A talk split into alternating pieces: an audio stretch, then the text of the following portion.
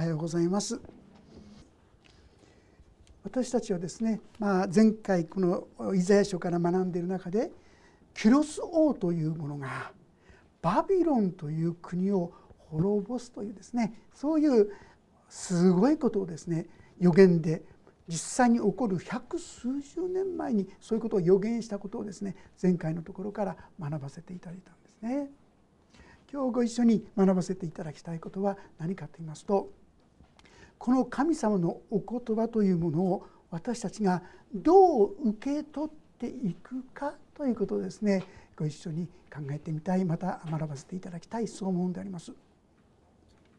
聖書の中にですねいろんな予言を私たちは今まで見てきました。今お話ししましたバビロンという国は滅びる。これは歴史上起きたことです。バビロン捕囚というね。あるいはイスラエルの国が全世界に散らされてしまう。これも予言されていたことでした。しかしながらその後に彼らがもう一度元あったところイスラエルの国にやってくる。このことも予言されていました。そして私たちは今この目でイスラエルという国が本当にできているのを見るわけですよ。聖書の言葉の一つ一つがただ単に気休めで言ってるんじゃない。本当に聖書の予言は事実なんだ。調べることができるんだ。歴史的な出来事なんだ。このことの前にある意味で圧倒されるわけです。で実は同じようにこれから起こることもなお記されていることをご存知ですか？一番確実なこれから起こること。パッと答えられますか？聖書が予言しているですね。私たちに起こるこれから次に起こる大きな出来事。これは再臨ということなんです。再臨。誰の再臨？イエス・キリストの再臨。再臨ということは再び来るという意味なんですが再びってことはもう一度がですね一度目があったはずですね。一度目が何かって言いますとそれがクリスマスですよね。クリスマスに神の独り子がこの世に生まれる。これが初輪と言います。初めてこの世にイエス・キリストが見える形でですね現れてくださでも実は他の多くの予言がすでに成就しているように次の予言再臨ということも間違いなくですねこれは起こることなんですよね。まあ、例えば最近の事柄についてもですねどういう世の中になるかっていいますともうこの部族と部族が争うようになるとかですね地域がですねこう飢饉やあの争いが起きてくるだとかねいろんなことが起きてきます。私はキリストだというものが大勢現れる。そんなこともありますが全部全部その通り起きている。そして次に起こるのはその再臨ということなんですけどもその再臨に対してですね実は全く2つの違う姿勢というんでしょうかね。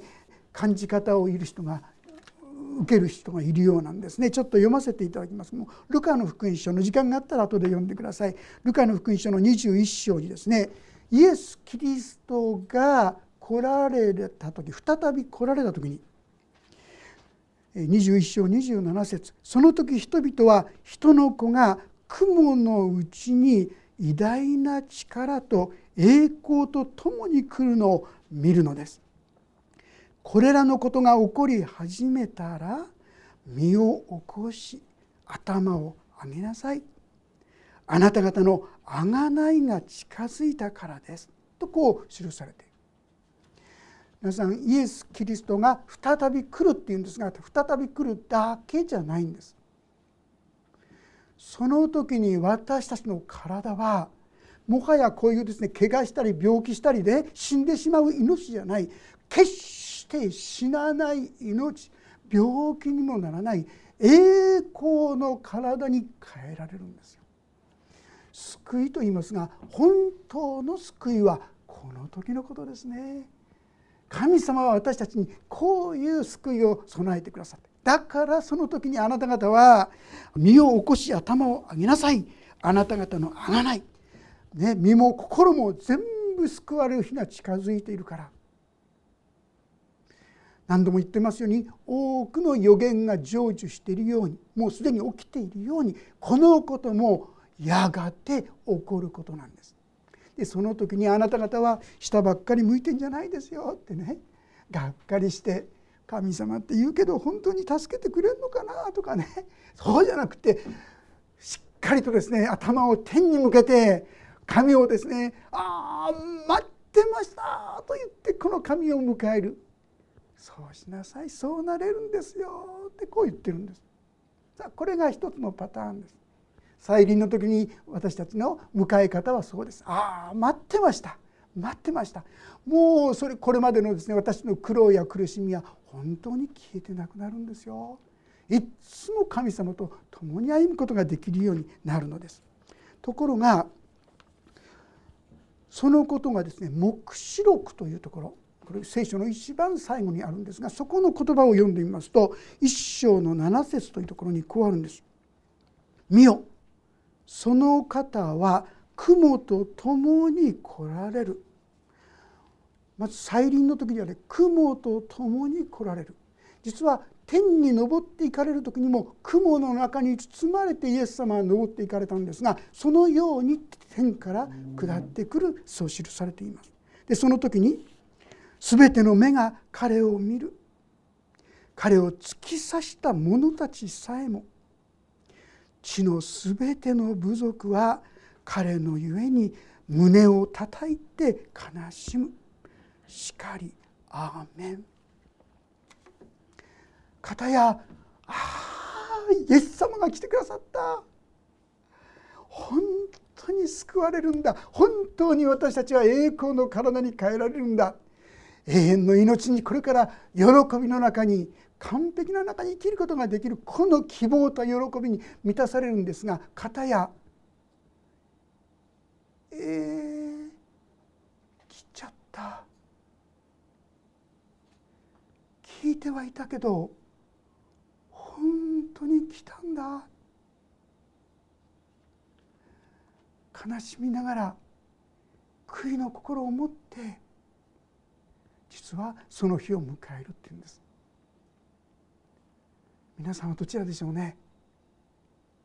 イエス様が再び来られて「はあ来てくださった。待ってました」って本当に喜び迎えられるか。本当に来たんだね。どうしよう。私はまともに神の言葉を受け止めてなかった。本気になって真剣になってその言葉を聞こうとしてなかった。そういう苦しみ悲しみの中でこのイエス様の再臨を迎えるか。だから今日のメッセージの中心は今日の22節。そのような中であなた方に必要なのは今日の22節にこうあるんです。地の果てのすべてのものよ。私を仰ぎ見て救われよ。私が神だ。他にはいない。地の果てのすべてのものよ。皆さん今でも遅すぎることないんですよ。すべてのもの。どんな人でも喜び迎えることができるように。私を仰ぎ見て救われよ。そうするならば本当にその日を喜び迎えることができるんだ。私が神だ。他にはいない。多くの予言とそのことが成就する歴史を通して私たちはそれを見てきたんです。この神を否定することができない。そのことを私たちは知っているでしょう。だからこそ私たちは本当に喜び迎える。備えをする必要がありますよね。このことを教えてくださっているわけであります。さて45節の5章の14節から読ませていただきます。主はこう言われる。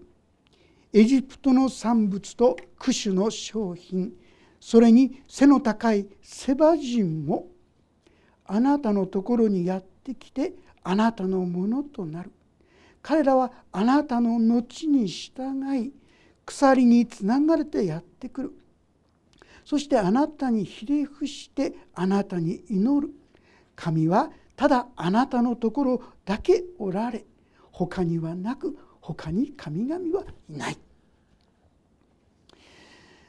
このエジプトまあエジプトは私たちも分かると思うんですがエジプトクシュというのは今のエチオピアのことです。エチオピア。セバっていうのはさらにその下の人々です。その人々がやってくるっていうんです。どこに？イスラエルのところに。そしてあなたのものとなる。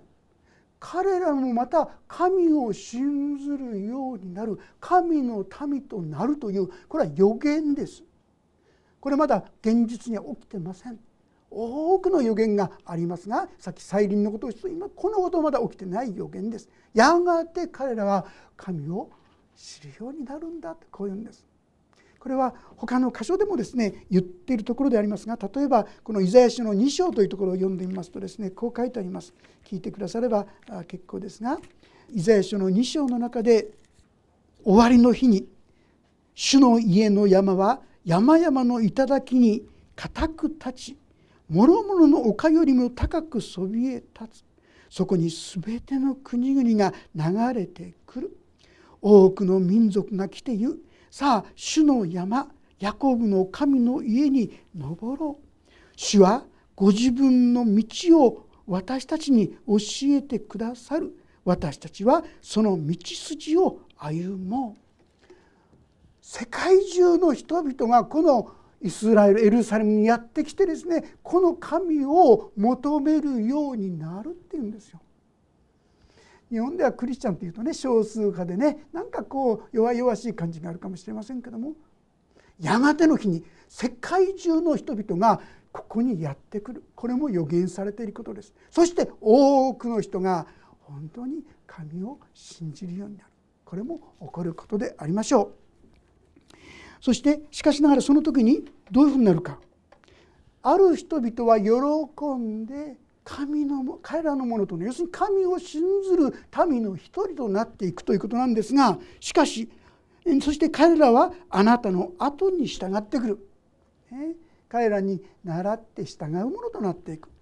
ところが別の人は鎖につながれてやってくるって書いてあるんです。いやいやながらですよね。先ほど言いましたイエス様が再臨来たああいう感謝なんていう感謝なことかと喜べる人が一方ああ来てしまった。悲しむ者がいるんですよ。神なんか関係ない。俺は自分のやりたいことをやるんだ。な縛られた生き方なんか嫌だ。そう言って歩んで神様を無視して歩んだ人はああ本当に来てしまった。って悲しみながら見る。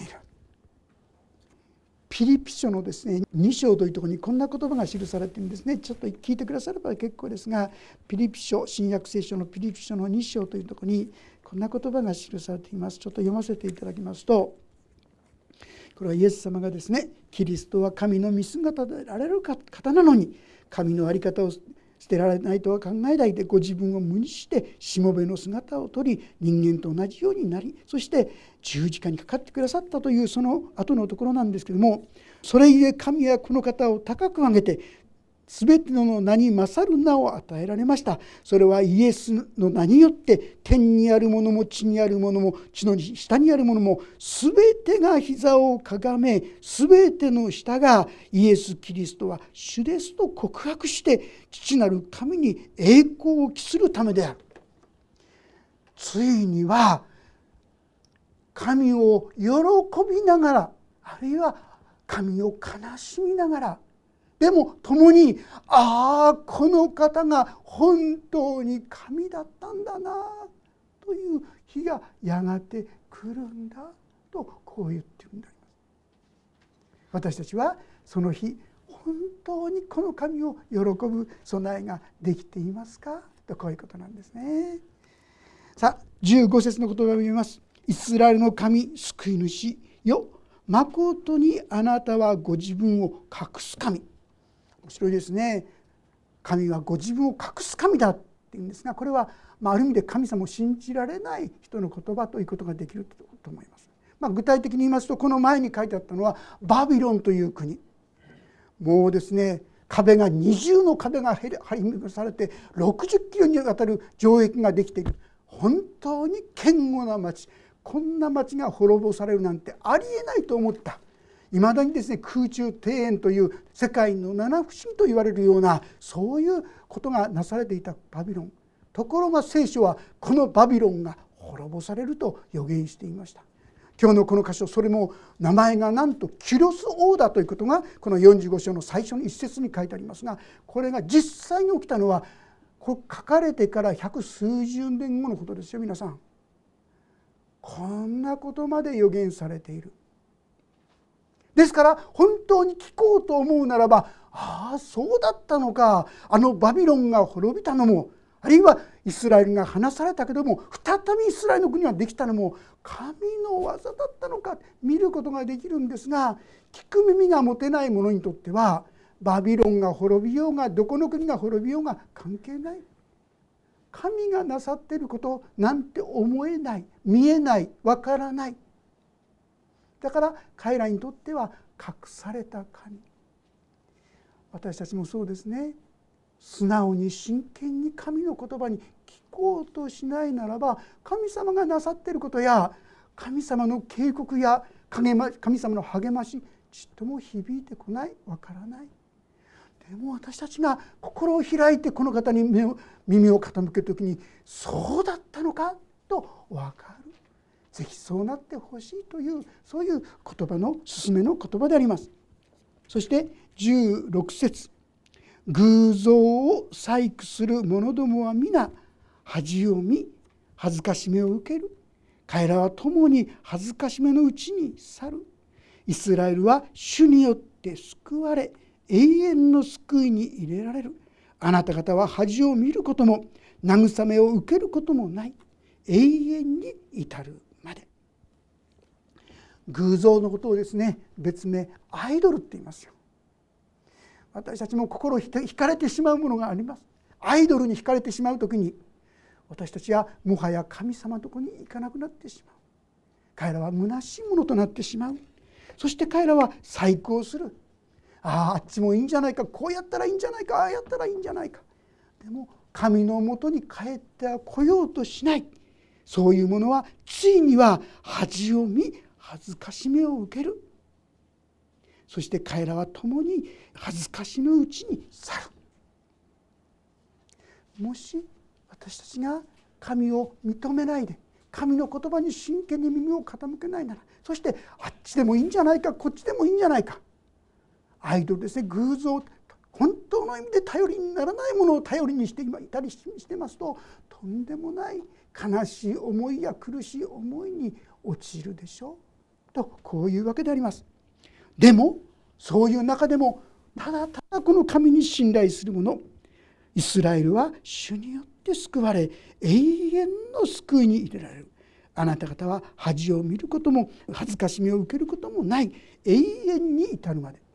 今はですね一時なんか癒しめられてるなと思うことがあるかもしれない。でも最終的にはそれこそイエス・キリストが再び来られた時にああこのイエス様を信じてきてなんと良かったことかとそう言える決して恥ずかしめられることはないと神様ははっきりと宣言するんであります。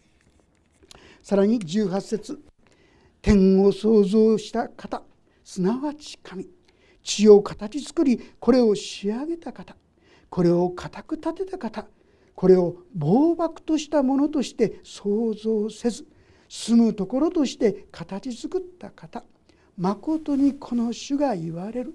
私は主他にはいない。私は隠れたところ闇の地の場所で語らなかった。暴漠としたところでヤコブの子孫に私を尋ね求めようとは言わなかった。私は主正義を語り公正を告げるもの。先ほど言いましたように神様信じない者は神様隠してる、まあ、ちゃんと言ってくれない。わからない言葉語ってる。そんなふうに言うけども私はそんなことはしていないよ。天地万物を作ったのはこの私。そしてそれを支えているのも私。そしてまた人々が住めるようにこの地をですね整えたのも私。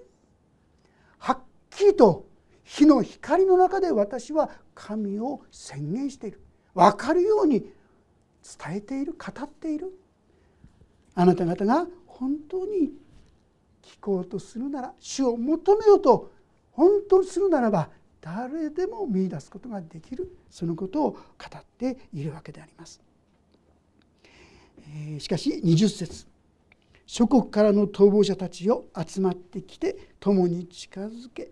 彼らは自分たちの木の偶像を担ぐ者救えもしない神に祈る者たちで知識がない。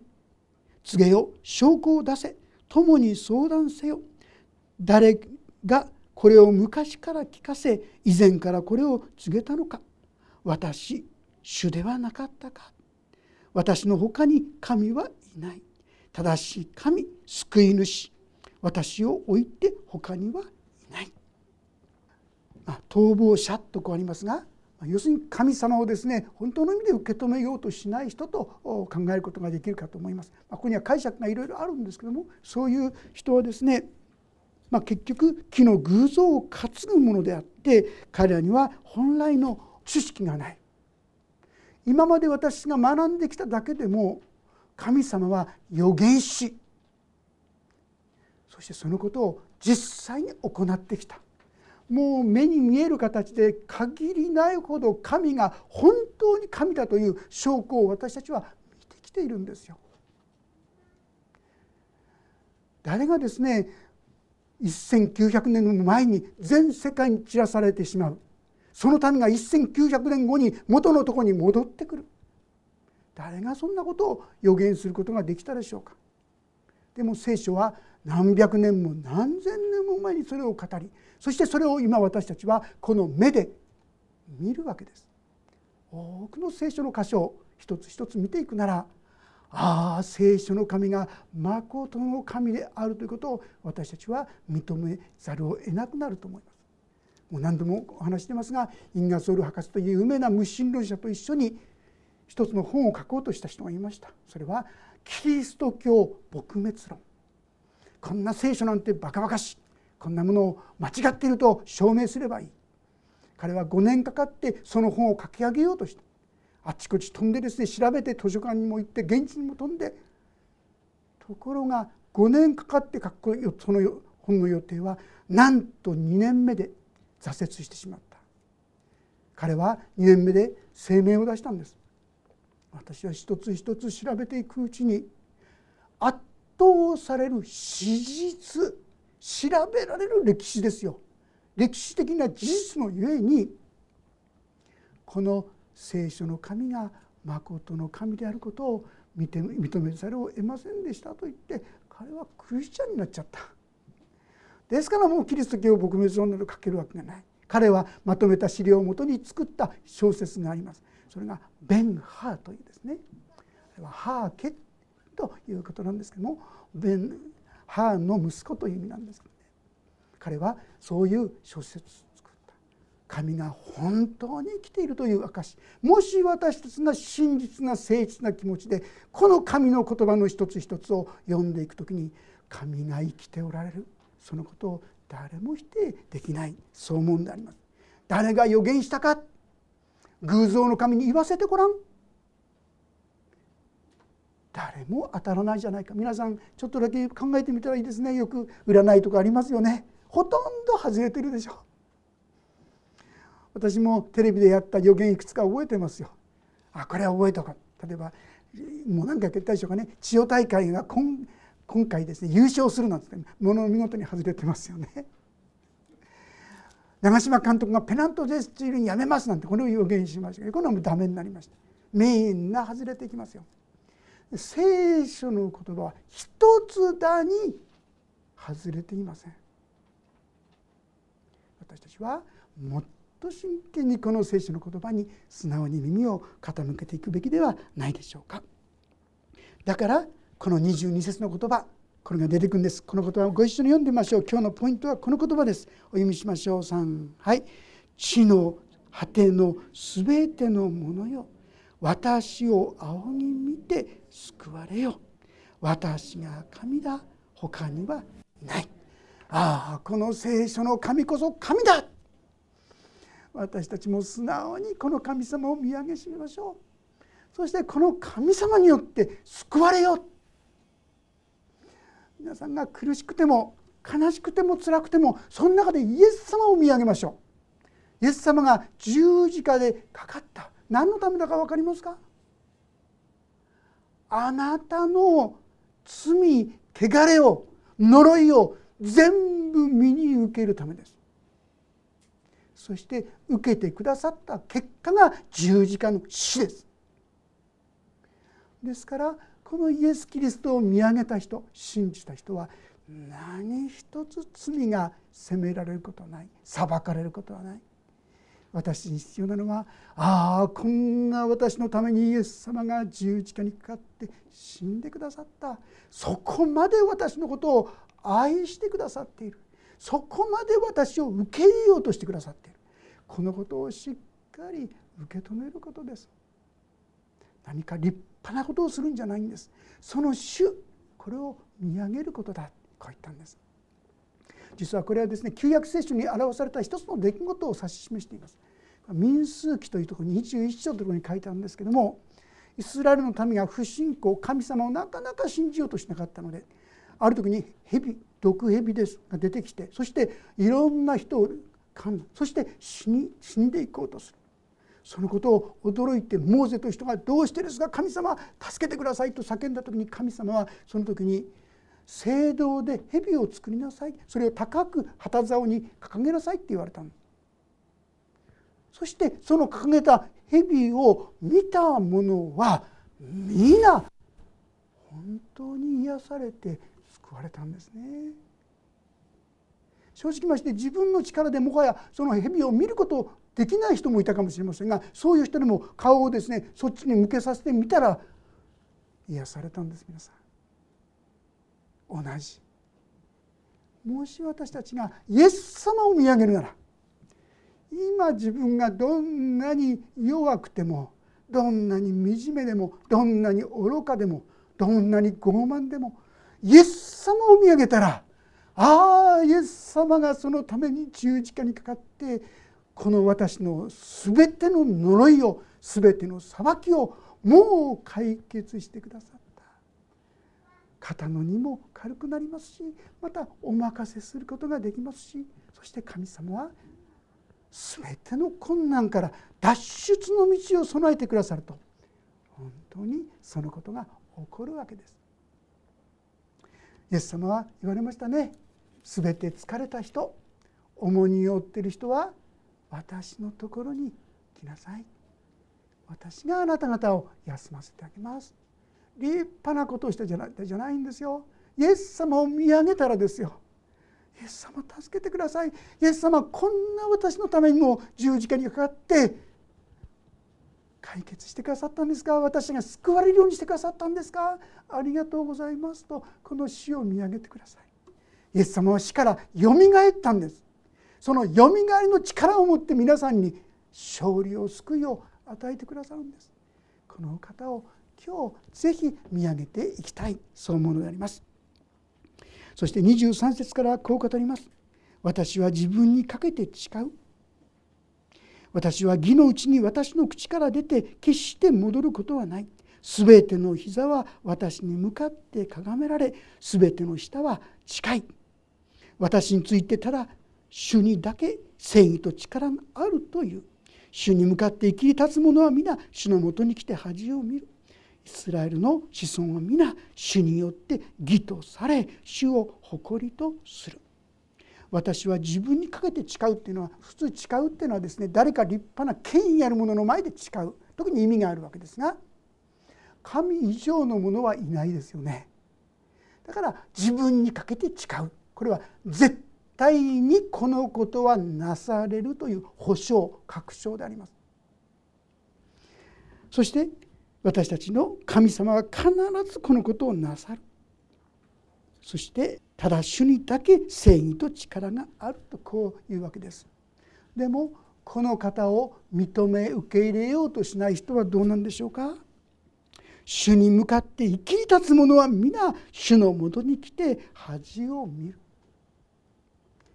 私たちはこの神を素直に受け止めて神の言葉に見上げて「ああ主よ」と言って死を見上げる道とそんな神様なんてそんな言葉なんてと言ってそれを軽く見積もりそれを無視する両方あるんです。もしその言葉を軽く見積もるなら主に立って生き立つ者は主のもとに来て恥を見るイスラエルの子孫は主によって義とされ主を誇りとする。